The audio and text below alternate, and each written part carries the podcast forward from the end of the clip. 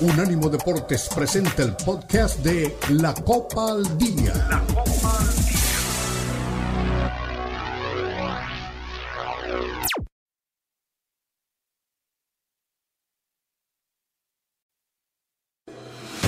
Unánimo Deportes presenta la Copa al Día, el seguimiento detallado a la Liga MX, la Premier League, la Bundesliga, la Liga y las eliminatorias latinoamericanas con vista al Mundial están aquí en la Copa al Día con Alberto Pérez Landa y Hugo Carreón en una presentación de Unánimo Deportes, el poder del deporte y la cultura latina.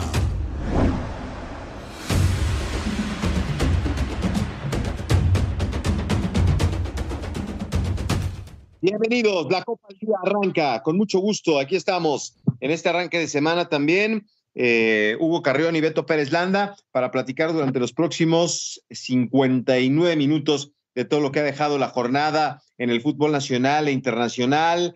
Eh, un debut tristísimo, digo, ahorita que estaba viendo eh, que vamos a tener ahí un debut soñado, un debut tristísimo para un jugador del Necaxa que se metió el autogol en el partido contra San Luis. Vamos a escuchar eh, palabras de diferentes protagonistas de la jornada. Pedro Troglio, que es amigo de Hugo Carreón. Bueno, vamos a platicar de, muchas cosas. Estamos a 75 días eh, de que fue ratificado eh, Jaime Lozano como técnico de la selección mexicana. Y por cierto, le, metieron los tacos por delante a Martino, le dijeron, juega mejor la selección con Jaime Lozano que con usted. Y se enojó Martino, pero ¿saben qué? Sí, supongamos que no, pero y si sí es cierto, pues a ver qué pasa ahí con, con, Martino y sus corajes. Estamos a siete días de la entrega del Balón de Oro, a 241 de la Copa América en Estados Unidos y a 961 días del Mundial de México, Estados Unidos y Canadá. Bueno, pues el presidente del Nápoles, el señor de Laurentis, eh, una idea polémica ha presentado. Los futbolistas de 32 años no tendrán que jugar en selecciones nacionales. Y esto por todo lo que se ha presentado recientemente, eh, el tema de Neymar, que regresa lesionado. Es una iniciativa que tiene que los futbolistas de 32 años no deben de jugar con sus selecciones nacionales y el club debería tener opción de no cederlos. Es una, una idea interesante, pero también muy polémica. El Mundial cada dos años con 43 selecciones, ahora sin jugadores de más de 32. Eh, imagínate, ¿no? Lo que sería. Bueno, por otra parte, vamos a hablar de, la compensación que les decía el viernes de, la FIFA al Al Hilal eh, por la lesión de Neymar. Se van a llevar 6 millones de euros, 32 millones de reales, es lo que van a pagar por el tema de Neymar, que se lesionó y que pues es un duro golpe para, para el equipo. Eh, hablaremos también del fútbol eh, en España, ¿no? todo vuelve a la normalidad. Madrid, Barcelona y Atlético en lo alto de, la tabla y Girona que sigue ahí, eh, no, no afloja el equipo que, que, está también ahí muy cerca de Barcelona y que de alguna manera quiere tener una, una brillante temporada. 17 años de que se hizo historia en el Barcelona, eh, se anotó un gol de 34 segundos después de hacer su debut. Y Xavi eh, debutó a 13 canteranos, ya le vamos a platicar de esta historia, eh, con el trabajo también de Rafa Márquez, eh, el, tema del Tata Martino, que tuvo un choque con un periodista y le dijo que le falta usted al respeto, y también este, la MLS rompe récord de asistencia en una temporada al recibir casi 11 millones de aficionados en esta, en esta oportunidad, apretaron a Martino, ya lo vamos a escuchar y se enojó, y bueno, pues de eso y mucho más estaremos platicando eh, en la actividad. A Raúl Jiménez, Hugo, dándote la bienvenida, ¿no? Ahora es cuando tienes que demostrar que estás de regreso y que te has recuperado. ¿Cómo estás? Hola Beto, ¿cómo estás? Eh, un gusto saludarlos a todos, un abrazo para todos, buen inicio de semana también. Eh, sí, hoy justamente el Fulham jugará contra el Tottenham en uno de estos partidos medio picantes por la zona en la que están los dos equipos. No es un clásico, evidentemente no lo es, pero sí al ser dos equipos de Londres es un partido que tiene cierta rivalidad, cierto pique. Y ya que estamos en eso, el Tottenham durante muchos años ha sido señalado como uno de los equipos que, que, arrugan, no quiere decir esa palabra, pero bueno, ya la terminé diciendo, arrugan en los clásicos. Entonces, eh, puede venir muy bien, y le cuestan estos partidos contra los rivales de, su zona, sobre todo, que es evidentemente con los que tiene mayor rivalidad, siempre lo acusan de, echarse un poquito para atrás en estos, en estos partidos, pero sí es una buena oportunidad, por otro lado, para Raúl Jiménez, una jornada de Inglaterra que estuvo marcada por el fallecimiento de eh, em, Sir Bobby Charlton. Eh, eh, bueno, ya platicaremos un poquito más al respecto en ese, en ese sentido más adelante. Y bueno, mucho para comentar, jornada previa de Champions, con muchos partidos para desarrollar, lo que comentabas del Barcelona.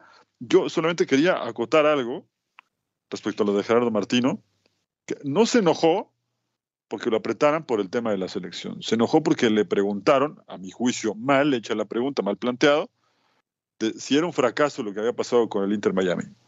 Ya lo vamos a platicar, ¿eh? pero no se enojó por lo que le preguntaron de la selección. Ya después cada uno sacará sus, conclusiones. A mí me parece que sería complicado comparar, sobre todo ahora que está justamente comenzando el ciclo de, de Jaime Lozano y al cual también le falta mucho como para poder valorarlo y también me parece muy precipitado decir que juega bien cuando solamente ha juntado 70 minutos buenos. Eh, no vendamos cosas que no son, hay que tomarlo con calma. Es verdad que jugó mejor de como venía de como lo venía haciendo México, pero tampoco es como para a partir de ese juego comparar todo el ciclo de Gerardo Martino. Hay que diría un amigo, hay que ser juiciosos, ¿no? Sí, sí, sí, a mí también me pareció exagerado. Hay que tomarlo con eh, calma, ¿no? No sé quién, no sé quién le dijo este personaje, porque yo digo que yo digo que no era mexicano, ¿eh? ¿eh? Tenía un acento así como sudamericano, pero sí le dice, usted mexicano y no sé, ahí dijo, ah, bueno, ah, bueno, pero sí se, se enojó Martino. Este, bueno, ni hablar, ni hablar. Este, Oye, de las cosas que me llamaron la atención, viste que Van der Sar, eh, digo, Van der Bar explotó con el tema del crisis que está viviendo el Ajax y, habló de que igual y no fue una buena idea dejar salir a Edson Álvarez, ¿no? Bueno, es que el Ajax está pasando una crisis como hacía mucho, no se recordaba, ¿eh? Lo, que está pasando con el Ajax sí está tomando... En lugar de descenso, Hugo, en lugar de descenso. Yo, yo te diría que hay que irse, quizá me equivoque, pero los años 50, no, es, es tristísimo lo que le está pasando al Ajax. No tenía, había tenido temporadas regulares, pero como la de, la de ahora, no hay eh, registros recientes. ¿no? Están a tiempo, obviamente, para levantar el camino, pero es preocupante ver un equipo del tamaño del Ajax con lo que representa para el fútbol mundial un, equipo como el Ajax, ¿no? Conocido durante muchos años como el Harvard del fútbol. Eh, hoy mira, ¿dónde está? pues hace no mucho estaba peleando en Champions, ¿no? Por trascender o... Pues sí, con esa generación que creo que fue la última buena, donde estaba justamente eh, Matis em, em, el hombre del Barcelona que está lesionado también, se me escapó el nombre, pero bueno, había muchos jugadores que el mismo Onana, que hoy lo ves en el United y parece otro. Sí, sí, por supuesto. Oye, te iba a preguntar, ¿te gusta The Weeknd? más o menos, más o menos, sí, más o menos. Ah, bueno, porque las Chivas tienen partido este sí, sí, Hay un de weekend, ¿no? El miércoles, si no estoy mal. El miércoles y las Chivas van a jugar contra Tigres en el Jalisco porque, pues, alguien se alguien rentó su estadio para el concierto. Alguien no, el señor Vergara, ¿no? no, pues qué onda.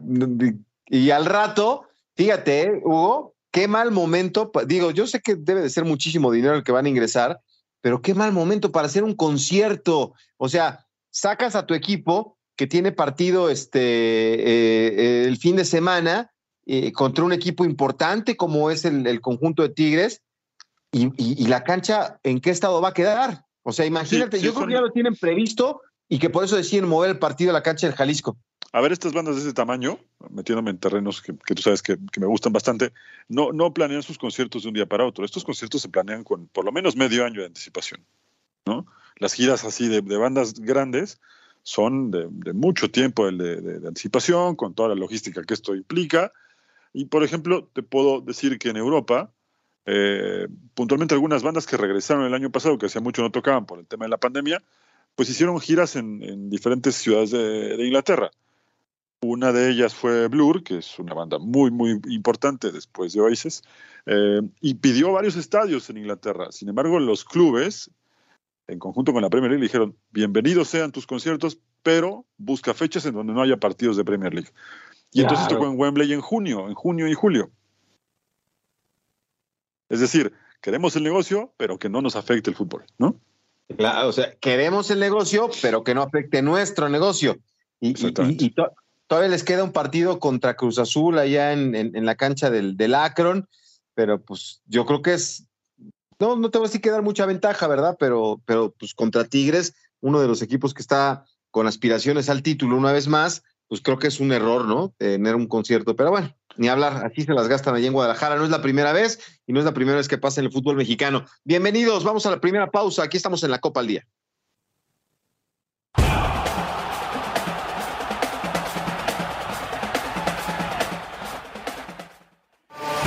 Escúchanos 24-7 en las plataformas de TuneIn, iHeartRadio y Odyssey. A-U-D-A-C-Y. Odyssey.com.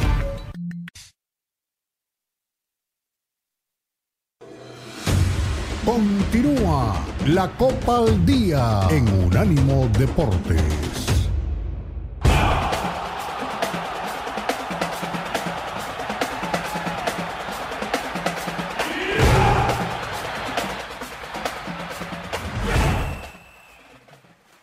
Estamos de vuelta en la Copa al Día, aquí con mucho gusto para platicar de todo lo que pasa en el fútbol. Nos vamos a meter a la Liga MX, pero abrió un paquetito el señor Hugo Carreón. Vamos a escuchar a Gerardo Martino, al técnico del Inter Miami. Eh, escuchen el acento, yo digo que no es mexicano, pero así apretaron y así respondió el Tata Martino, que no está contento tampoco en Miami, caramba. Vamos a escucharlo. Considero un fracaso eh, la participación de, del Inter en este torneo, las últimas posiciones, con grandes estrellas. ¿Lo trajeron usted para levantar el equipo o solamente para, para competir acomodándose a un torneo? Porque la afición exige que ustedes tenían que estar en la primera posición, en primer lugar. Y la otra pregunta, si cabe, si la quiere contestar. En México dicen que juega mejor el equipo mexicano con Jimmy Lozano que usted. ¿Cuál es su.? Uh, pero vino con todo, con los tapones de punto usted esta noche. Bien. Usted es mexicano, ¿no? Ah, eh, bueno, si juega mejor, bienvenido sea, porque significa que ha sido para bien. Y, y, este, y por supuesto que las comparaciones este, no, no, no sé si habría que hacerlas. En realidad lo que hay que hacer es apoyar este proceso que ha empezado este, y, que termine en, buena forma, nada más. ¿Y después qué me preguntó? Bueno, depende cómo se lo mire. Si usted, si me... Sí, está bien, está bien, sí, pero lo los recambios que se, produjeron, eh, se produjeron, perdón, ¿en qué momento fueron? O sea, en enero, en febrero, en marzo, ¿usted recuerda? No, no, me, contésteme lo que yo le estoy preguntando. No, estoy analizando. Eh, bueno, pero usted me, le estoy preguntando, el, pero el equipo, pero usted cuándo lo analiza, ¿Desde, ¿desde qué momento? ¿Desde qué momento lo analiza usted? Contésteme. No se escuche usted solo. ¿Desde qué momento lo analiza? ¿De principio del año? Y bueno, y entonces, eh, ¿Por qué hace un, análisis de esto? No, bueno, yo le hago una pregunta para que usted me la conteste, porque si no, eh, habla usted o usted solo.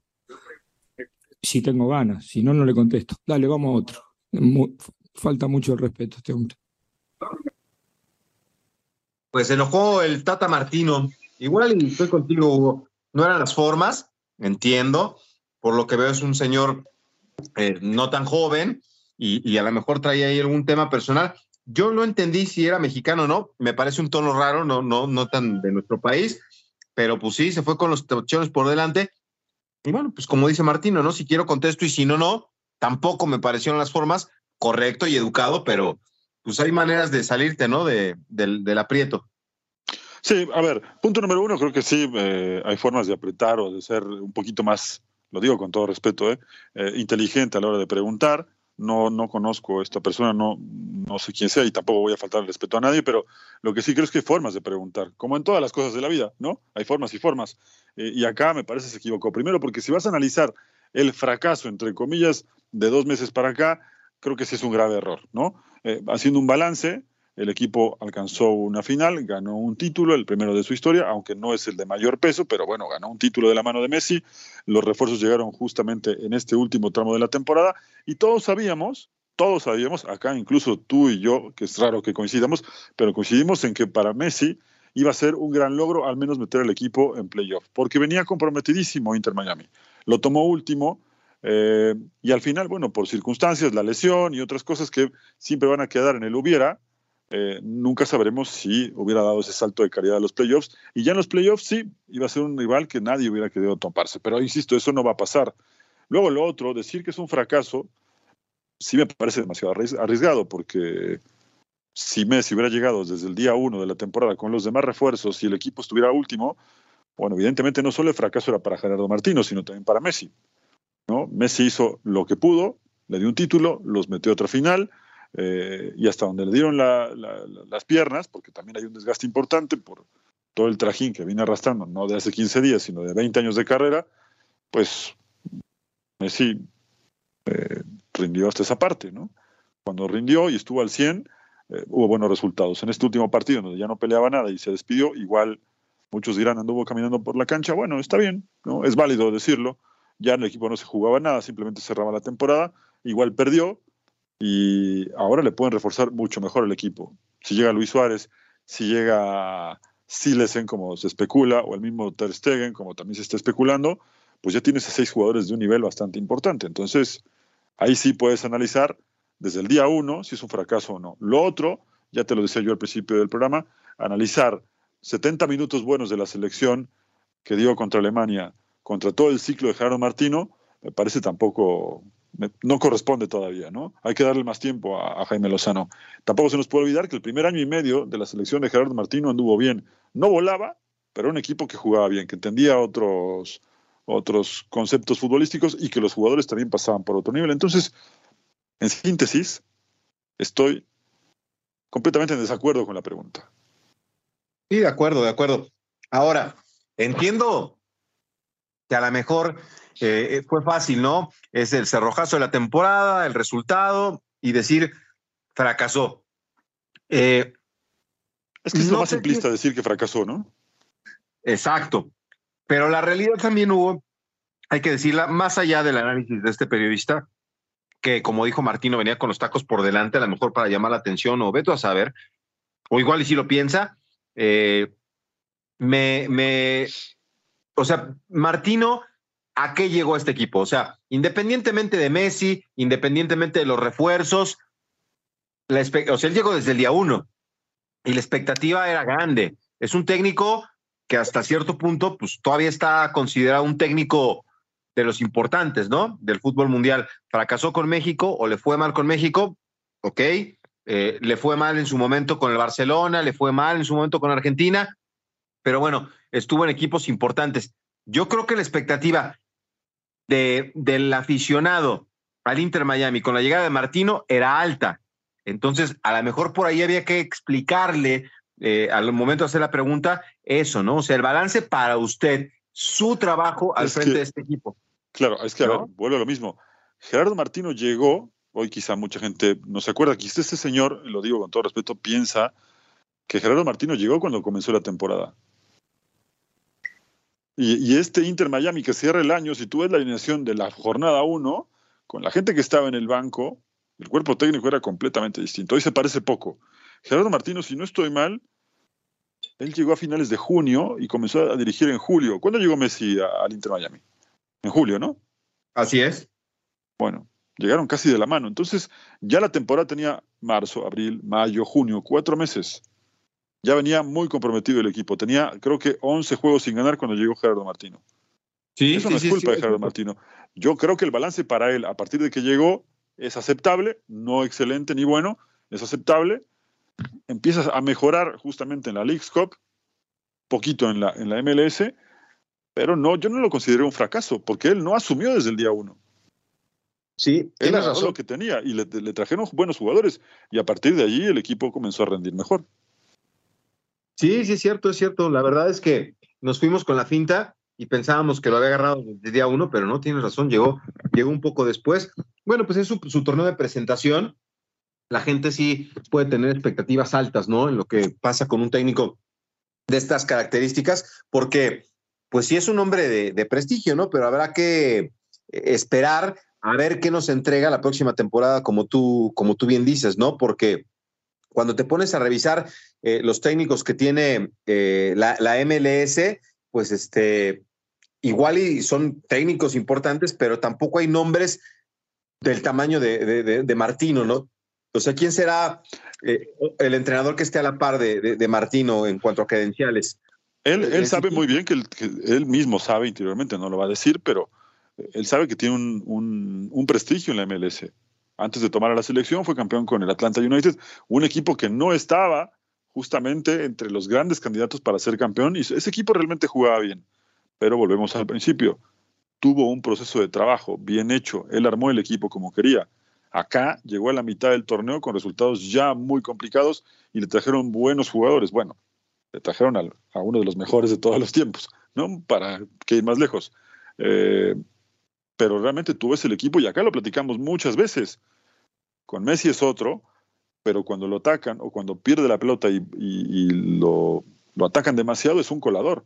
La defensa va a cambiar por completo. Te puedo apostar que va a llegar otro central, va a llegar por lo menos otro lateral ya después entrar en el debate si son los amigos de Messi o no, es otra cosa. Al final, los amigos de Messi que llegaron están rindiendo. Sí, sí, de acuerdo, de acuerdo. Eh, eh, creo que también mucha gente se entusiasmó, Hugo, con esta avalancha de resultados, ¿no? O sea, llegó el equipo, apareció Messi, se convirtió todo en una gran fiesta y, y de a poco, este, creo que la gente se entusiasmó mucho, ¿no? Y empezaron a venderse los boletos carísimos y se consiguieron los resultados y vinieron las victorias y se consiguió el título y eso creo que alimentó la, expectativa. La verdad es que no sé, eh, habría que preguntarle a un aficionado de Miami si se siente conforme o decepcionado por lo que pasó con, con el equipo esta temporada, pero pues yo creo que sí, cuando, cuando te empiezas a encontrar con que vienen resultados y viene Messi y ya llegó Busquets y está el equipo, yo creo que sí la gente se entusiasmó, ¿no? Tampoco creo que haya tanta pasión por el equipo Inter de Miami en la ciudad, ¿verdad? Yo creo que a partir de ahora sí. además se, le va a ver diferente, ¿no? Eh, ayer justamente se decía que Joseph Martínez creo que no va a seguir con el equipo, va a abrir esa ventana que necesitaba justamente el Inter Miami para que pueda llegar eh, Luis Suárez, entonces ya ganas un peso ofensivo mucho más importante, puede llegar un central, puede llegar un portero, y yo con otros tres jugadores malos que tenías, eh, yo creo que ese es un plantel realmente competitivo. ¿No? Sí, ya, Y ahí sí, entonces vuelvo a lo de hace un rato. Ahí sí, si Messi y todos sus amigos y Gerardo Martino terminan últimos o no clasifican a los playoffs, es un fracaso, evidentemente es un fracaso. Tendría que calificárselo así, tanto a Gerardo Martino como al resto del equipo, pero hoy no, hoy me parece, no coincido con, el término fracaso. Sí, ya apareció este, la nacionalidad. Aquí Carlitos Ochoa nos, dice que es hondureño este personaje que, hizo las preguntas. Y bueno, pues yo creo que fue una fan, una fan protagónico, querer llamar la atención, eh, de esos compañeros que pues tenemos varios en, el camino que llegan con la idea de, ah, vamos a ver a quién sacamos de quicio. A, mí me tocó, no sé si tú estabas, Hugo, en la conferencia en la que Neddy Castillo se perdió los estribos. Sí, sí, sí estaba ahí. ahí. Ah, bueno, pues desde antes. Está de primera fila, te puedo decir. No, no, no. Magallanes y se pusieron de acuerdo ahí para, para ver quién lo sacaba de quicio y pues lo llevaron al límite, ¿no? Entonces, es así, ¿no? Qué, qué mal por este periodista y también Martino, pues como que se enganchó, sí salió, salió bien librado, pero pues también se enganchó Gerardo Martino. Ah, yo en este duelo soy Team Gerardo Martino. ¿Sí? sí. sí, Bueno, es que, es que también eh, Gerardo Martino mantuvo la calma, pero cuando le dice que, que le, le, responda desde cuándo lo empieza a analizar, pues evidentemente ahí se complica porque hay que analizarlo. Y, e insisto, no le quiero faltar respeto a nadie, pero si lo vamos a analizar, analicémoslo bien. Claro. Bueno, vámonos a la pausa y regresamos con más aquí en la Copa al Día.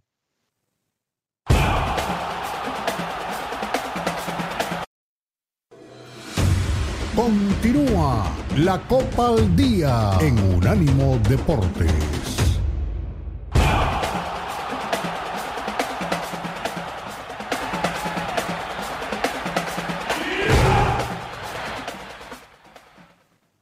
Estamos de vuelta Hugo Carreón, Beto Pérez Landa, platicando en la Copa al Día. Tengo, encontré un dato este, durante la pausa, Hugo. Tras la era Hugo Sánchez, que es maravillosa en el fútbol de Europa con el Real Madrid, eh, habría que buscar quiénes son los mejores goleadores en un año, eh, en, el, en enero-diciembre, ¿no? Este, eh, en un año natural, digamos. Y bueno, pues ahí nos encontramos a Carlitos Vela, que en 2019 marcó 38 goles. Raúl Jiménez en 2019 marcó 36. Santi Jiménez en 2023 lleva 32 y el Chicharito en 2015 marcó 28. Así que está a seis goles del récord de, Carlitos Vela, que ya los hizo en la MLS, ¿eh? que también hay que decirlo, ¿no? Eh, una cosa es hacerlos en España y otra cosa es hacerlos en la, en la Liga de, Estados Unidos, ¿verdad? Pero vamos a ver, ¿puede Santi Jiménez acabar con ese récord y ser el hombre con más goles en la temporada enero-diciembre, año natural, eh, tras la era de Hugo Sánchez, ¿no? Que metió muchos más goles. Sí, bueno, pero eh, el, récord de Hugo Sánchez fue de una temporada, ¿no? No es el, como el año calendario, ¿no? Como lo está señalando. Eh, pues sí, yo creo que de aquí a diciembre, al menos hasta donde llega la temporada en Holanda, porque también hay un parón por, por el tema invernal, tendrá pues tiempo suficiente de hacer algunos cuantos goles más, ¿no? Y lo está haciendo muy bien. Gol, asistencia, ¿no? Eh, es un jugador que realmente ya tenía, lo platicábamos de hecho el viernes, ¿no? Tenía ciertas cualidades que ha ido potenciando en, en Holanda, ¿no? Algo tiene el fútbol holandés que puntualmente con los jugadores mexicanos eh, les ha potenciado sus cualidades, ¿no? Ejemplos hay muchos. Y afortunadamente este es de algo que venía o viene buscando México desde hace mucho tiempo, goles. Y tiene un hombre gol importante. En la selección no ha tenido tantos minutos y se cuestiona por qué a veces juega, a veces no juega, y cuando juega no hace goles, bueno, pero tiene otra función también. Entonces, es importante siempre tenerlo, siempre tener un jugador como él, ¿no? Claro, y, tenerlo en buen momento. Eh, ahora, por ejemplo, no sé si te enteraste, hay una polémica que estamos haciendo en México porque en, en, Italia no es tan grande. Memo Ochoa eh, perdió la titularidad, se fue a la banca. Eh, Pipo Inzaghi, que es el técnico del Salernitana, que está último de la, de la competencia, pues le, fue muy claro y le dijo, a ver, Memo, aquí no hay jerarquías, estamos empezando de cero, vienes de un viaje muy largo y te vamos a dejar descansar. Eh, creo que se le, se le exageró el Pipo Inzaghi, ¿no? Que es un tipo que, que, es muy reconocido en el fútbol de Italia, pero tampoco, o es portero, Memo, ¿no? Yo creo que pues, es, una buena este, decisión hablar y decirlo de frente, pero bueno, no, o sea, no es como que un jugador de campo, ¿no? Y, hablamos hace rato de la iniciativa que, se está hablando para que los jugadores mayores de 32 años no vayan a la selección, según el señor de Laurentis. Eh, es, así, ¿no? De repente, pues genera, genera polémica aquí en México, que es que Memo Ochoa perdió la titularidad. No, no, no, no perdió la titularidad. Simplemente su técnico considera que pues había que descansarlo. Sí, ya después si vemos que pasan cinco jornadas, sigue en la banca, ya es otra situación, ¿no? Pero esto es muy, es muy común en Europa también, ¿no? Hay jugadores, muchos, eh, que viajan con su selección y después no son titulares en el siguiente partido cuando regresan con sus clubes. No, eh, no es un caso exclusivo de Ochoa, ¿no? No, no, no, por supuesto que no. Es algo muy común a muchos entrenadores por una cuestión muy simple la fecha FIFA termina generalmente el lunes o martes y sobre todo los que están en América o Sudamérica, pues regresan el miércoles por la noche, si bien les va, o, el jueves a la mañana en Europa. Por lo tanto, el día que se hace el trabajo fuerte es miércoles o jueves, dependiendo de los compromisos de los equipos, quedan fuera del interescuadras y tienen que jugar, eh, que jugar algunos minutos entrando de cambio o en el caso de Ocho a ver el partido desde la banca. Sí, sí pues eh, es, es, es, interesante, digo esto a colación de lo que hablamos del señor de Laurentis, ¿no? Que hace esa propuesta. Pues hay muchos jugadores que, ya rebasando los 32 años, los 34 años, pues renuncian a su selección, ¿no? Pero aquí no es el caso. Memo quiere seguir, tiene el sueño de, de, volver a estar en una Copa del Mundo y, pero es interesante. ¿Tú estarías partidario de que la FIFA interviniera y que hiciera caso a esta propuesta de que los futbolistas mayores de 32 años eh, no jueguen con sus selecciones? A mí me parece, no, no puedo decir la palabra que estoy pensando, pero no me parece una idea buena. Pregúntale a Messi y a Cristiano Ronaldo qué les parece a ese nivel en el que están todavía con la edad que tienen. Ahí está la mejor respuesta. No tiene nada que ver una cosa con la otra.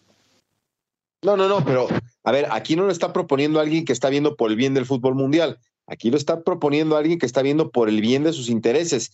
Y, el patrimonio de los clubes son los jugadores. Y se van eh, dos. Nápoles siempre ha tenido eh, dirigentes raros, polémicos, ¿no? Nápoles se ha caracterizado, además de ser un equipo combativo y, y todo lo que conocemos de la historia del Nápoles, por tener también dirigentes pintorescos, raros, el señor de Laurentiis que está más emparentado con el mundo del cine y con el fútbol, ¿no? Le gustan ese tipo de declaraciones, ¿no? Quizá haga una película de eso. A mí, me parece que está muy alejado de la realidad. La mejor respuesta es a eso, ver el nivel de Modric, el de mismo Luis Suárez, el de Messi, el de Cristiano Ronaldo, Dime tú si algún entrenador con el nivel que tienen estos cuatro monstruos te va a decir no me los des porque ya, ya tienen más de 32 años. Pues el de Portugal ya sabes que le metió el pie a, Cristiano en, la Copa del Mundo y no me lo quería poner, pero no. Pero no tiene nada que ver con el tema de edad, ¿eh? Eso es ahí también. No debe ser sencillo manejar tantos egos. Y sobre todo de uno de los mejores de la historia también, ¿no? Sí, claro. A ver, lo que, lo que es una realidad es que el jugador que ya no quiera, ahí está Tony Cross, ¿no? Él dijo, ¿saben qué, señores? Ya no más, me hago un lado, con permiso, como dijo Barrabás, ahí nos vemos, ya te vas, y, no pasa nada, ¿no? Pero yo creo que sí hay jugadores que todavía tienen esa pasión por representar a su país y es ahí difícil. Pero digo, entiendo al señor de Laurentis que piensa en sus jugadores, ¿no? Y yo no lo entiendo. yo no lo entiendo nada. él, está pensando en el interés de los clubes, ¿no? O sea, ahora lo de Neymar, ¿no? Viene y se lesiona y pues se va a perder una buena cantidad de partidos. Es lo malo, ¿no? De, eh, este calendario tan apretado y de tantos partidos que tenemos para selecciones y, en fechas FIFA. Sí, porque eh, en principio eh, se iban a reducir partidos para mejorar el nivel de las Copas del Mundo, eso se dijo hace un montón de tiempo, y después te das cuenta que habrá a partir del próximo año más partidos de Champions, eh, por lo tanto el desgaste será mayor, la UEFA creó la Nations League, CONCACAF también creó su propia Nations League, entonces, ¿dónde está el discurso aquel de menos partidos, mejor nivel de los jugadores? Sí, sí, sí, sí. Eso, eso, eso también de repente pero digo, todo el mundo quiere hacer su negocio, pero acuate, y eso es algo que siempre me ha llamado la atención, lo, dice Ricardo Mayorga, ¿no? O sea, el, que paga el sueldo, el que, el que se arriesga, el que maneja eh, al futbolista es el, equipo, y por gusto va a la selección, ¿no? Pero el dinero lo reciben los contratos multimillonarios y todo, pues de, de los clubes, ¿no?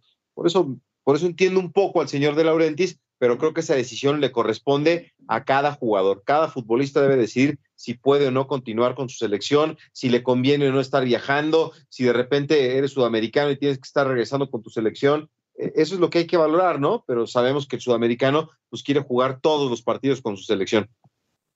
Sí, ahora bien, juguemos a que esa regla existe, señor de Laurentiis. Imagínate a Portugal y sobre todo a Argentina si se hubieran perdido de Messi a partir de los 32 años. Sí. ¿No? No habría sido campeón del mundo. Claro. Cristiano Ronaldo no tendría los goles que tiene con Portugal. Me parece, te repito, no puedo decir al aire lo que estoy pensando, pero no, no, es algo que no tiene sentido, ¿no? Sí, hombre.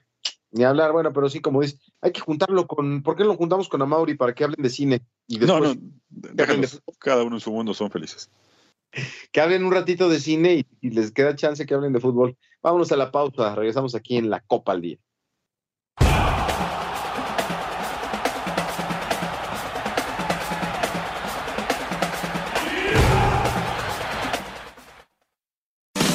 Baja nuestro app de Unánimo Deportes en Apple Store para tu iPhone o en Google Play para tu Android.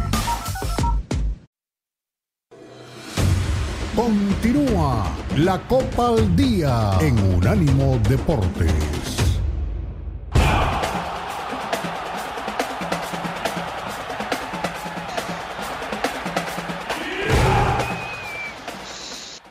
Bueno, pues el fútbol de España tiene líder, el Real Madrid, que este fin de semana empató con el Sevilla. Y bueno, pues este, ahí estuvo Sergio Ramos en un partido en el que me imagino fue muy especial. Tuvo la oportunidad ahí en un par de remates de cabeza de, de, buscar el gol. Este, ya les voy a presentar un fragmentito de Diego Alonso hablando al término del partido con los jugadores. Ahí sí, mi Diego Alonso les echó buen verso. Y eh, el Girona está en la segunda posición, en la tercera el Barcelona y el Atlético de Madrid con 22, pues empiezan a repuntar. El único invitado incómodo es el Girona, ¿no? Que este, está teniendo un temporadón. Sí, sí, y que déjame decirte que con estos resultados, con, lo que ha sumado hasta acá, pues prácticamente tiene un tercio de la salvación, porque eh, el equipo se armó a partir de, buscar el, no descenso. Y muchos equipos en, Europa, bueno, en la liga en particular, eh, descienden quizá con menos de 25 puntos. Yo creo que con 35 puntos ya empiezan a veces a, salvarse un poquito el descenso. Hoy tiene más de la tarea, eh, más de la mitad de la tarea hecha. Yo creo que con otros 15 puntos podría sentirse un poco a salvo pero sí que sorprende que, esté entre los grandes. ¿no? Igual la próxima semana estará jugándose el clásico, ya tendremos tiempo para platicar de ese juego. Eh, a mitad de semana hay Champions, el Barcelona va a jugar contra el Shakhtar y me parece que el, el Real Madrid contra, corrígeme si es contra Unión Berlín. Sí. Bueno, ahora, ahora te lo confirmo, pero bueno, tienen partidos de Champions ambos equipos, entonces acá lo, destacado del fin de semana es... Eh, el gol de Marguyu, que debutó con 17 años en el Barcelona y en 10 minutos pudo hacer su primer gol con, el, con la camiseta del Barça. Y no solo eso, sino que además eh, le dio el triunfo al Barcelona para seguir arriba, ¿no? Eh, juega contra el Braga, el Real Madrid, Beto, perdón.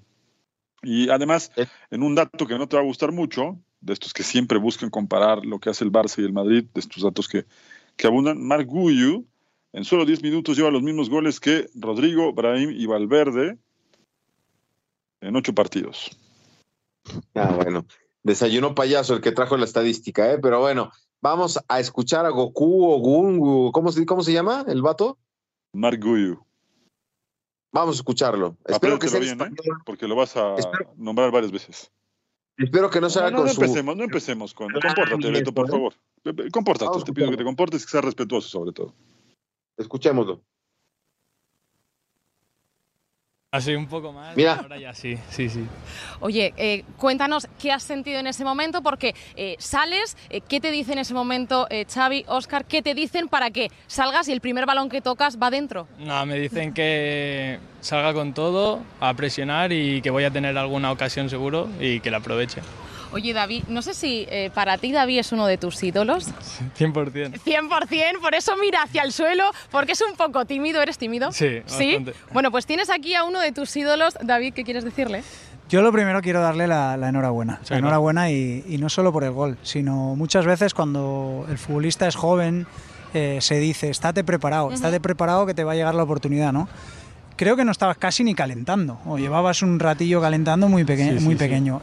Gol aparte, la actitud que has tenido con 17 años de salir al campo con la dificultad que tiene, eh, es para darte la enhorabuena. El gol ha sido la guinda, pero tus minutos dentro del campo eh, has demostrado lo que decía al principio, ¿no? que estás entrenando y estás preparado para cuando te necesite el entrenador y eso es lo más importante. Muchas gracias. Y por hacerte una pregunta, quería preguntarte, bueno, es una pregunta muy, muy típica, pero eh, ¿cuántos años o cuántas veces has soñado con, con este momento? Muchísimas, yo creo que casi cada noche soñando con esto, pero tope de bien y muy orgulloso. Marc, quiero que veamos el gol, ¿vale? Y tú nos cuentas eh, cómo ha sido, porque lo que nosotros hemos visto ha sido un maravilloso desmarque, un gran control, una gran definición, pero lo vamos a ver ahí. Bueno, primero está eh, ese cambio, eh, cómo entras por Fermín, ¿vale? En ese momento entras en el terreno de juego, han pasado segundos, porque no ha sido ni un minuto, ¿eh, Marc? Segundos, y ahí va a llegar ahora ese gol. Cuéntanos qué has sentido. Bueno, he visto que Joao la controla ahí muy solo y hay mucho espacio a la espalda de, de, los centrales. Me la tira con su calidad que tiene y levanto la cabeza, veo que una ahí sale y la tiro a un ladito y ya está. Y ya está, así de fácil, ¿no? y así de fácil. ¿Es la primera vez que veías el gol? Sí. ¿Sí? Sí, sí, sí. sí. ¿Y qué te parece la celebración? Porque hemos visto, bueno, fíjate, eh, tus compañeros, ¿eh? Robert Lewandowski, diciendo, uy, que vienen, ¿eh? Sí, sí, sí. Bueno, otro ídolo. Oye, y en ese momento es verdad que lo celebras con rabia. Eh, ¿Sabes cómo lo ha celebrado Xavi? Porque ha sido brutal. No, no lo he visto. ¿No lo has visto? No lo he visto. Pues te lo cuento yo. Ha sido brutal. Como Xavi que decía, los jóvenes no tienen miedo. ¿Tú sientes eso de, la cantera del Fútbol Club Barcelona, que estáis todos preparados para el momento cuando llega? Sí, yo creo que estamos todos preparados. Estamos haciendo un trabajo muy bueno abajo. Y cuando subimos, pues con todo. Y ya está. Oye, ¿no habías visto el gol? Entiendo que entonces el móvil tampoco, ¿o sí? No, tampoco. No he tenido la oportunidad aún. ¿Y cómo? Vas a tener unos cuantos mensajes. Yo creo que sí. Vas a tener para contestar toda la noche. Sí. Eh, Marc, está Juan Carlos eh, Unzué. Juan Carlos, no sé si quieres decirle algo a Marc. Hola Marc, buenas, noches. Buenas. Pues nada, darte la enhorabuena, como te decía David, pero no era fácil esa jugada o esa finalización, porque además tenías un portero enfrente que no era pequeño. ¿eh? Entonces, eh, puede ser que él, no te ha dado tiempo casi ni de pensar. Sí, sí, ha sido una acción muy rápida que casi no he pensado. Ha sido todo el nuevo delantero, el nuevo jugador del Barcelona, qué bueno que, que, se pudo presentar. No como en el del Necaxa San Luis, que se debutó un chavo con el 197 y la metió en su propia portería, o este sí fue un, un buen debut, ¿no? Bueno, ojalá que este chico también quizá tiene muchas cualidades, pero bueno, le tuvo la, la, suerte de, debutar con un autogol, ¿no? Qué lindo es el castellano, el idioma de su país. Lo felicito por hablar en español y a los periodistas que, lo estuvieron entrevistando eh, en, esta, en esta charla. Por cierto, mira, tengo ahí a Diego Alonso. Eh, quiero que escuches y me des tu opinión, Hugo.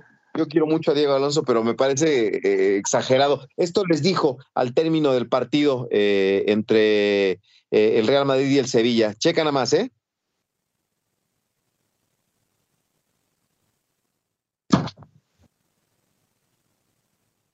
Igual muchos ganan de hablar, ¿no? Jonathan, ahí tienes a, Diego Alonso, pero bueno, creo que no, Te lo voy a platicar el, lunes porque ahí va y se acerca ni más ni menos que Sergio Ramos para poderlo saludar. Eh, y pues les vendió la idea de que dieron un partidazo. Y sí, fue un buen partido, pero les, les vende mucho verso, mi querido Diego Alonso. Bueno, yo no sé, eh, al final el partido fue muy, eh, no sé si es verso o no, yo creo que es una buena oportunidad para él de, trascender como entrenador, ojalá la aproveche, ojalá le vaya bien. A mí me parece que es un muy buen entrenador. Sé que por acá en México no, no, no dejó grandes recuerdos, no, no lo entiendo, ¿no? Sobre todo en Monterrey. Eh, pero bueno, vamos a ver, esto está empezando también, es precipitado decir que, que vende humo y estas cosas, ¿no? Yo creo que el partido, empezar contra Real Madrid no es nada fácil, ¿no? Además.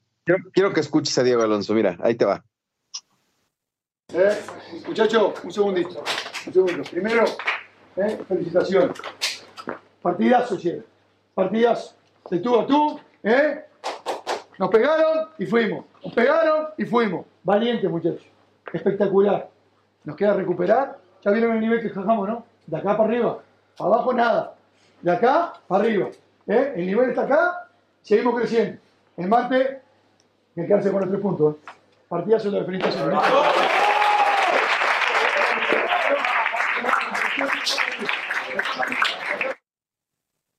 Ahí está Diego Alonso, ¿eh? Nada más Sergio Ramos fue y lo abrazó, pero como que se le quedó viendo. Qué bien venden, el, este, qué bien se venden los sudamericanos, ¿eh?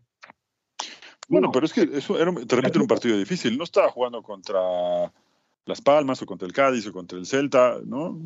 De los equipos que están peleando abajo. Está peleando contra el Real Madrid, que siempre está peleando el título. Entonces, arrancar tu ciclo como entrenador contra el Real Madrid no es nada sencillo para el entrenador que me digas, y menos cuando es tu experiencia en Europa. Creo que este tipo de resultados, creo que sí, para un equipo como el Sevilla, que venía con la mano medio torcida también, eh, es ganar confianza y tiene un partido duro en Champions. Entonces, creo que el mismo equipo lo decía eh, Diego Alonso, es tomar confianza, ¿no? A partir de aquí, empezar a tomar confianza y mejorar. Sí, ojalá que le vaya bien, ojalá que le, es un buen técnico y ojalá que le vaya bien. Pues nos vamos, Hugo, que tengas un buen arranque de semana. Aquí estamos despidiendo la Copa al día y nos encontramos aquí el próximo miércoles después de, de lo que venga a mitad de semana. Buen inicio de semana para todos, un abrazo. Bueno, pues nos despedimos, Hugo Carreón, Beto Pérez Landa, saludos a todos los que escribieron. Por ahí es que me está fallando el, tema del Twitter, pero estuvo Luis Piño, por supuesto, eh, Diego Pérez, René Zamudio, un saludo para todos y aquí nos encontramos el próximo miércoles.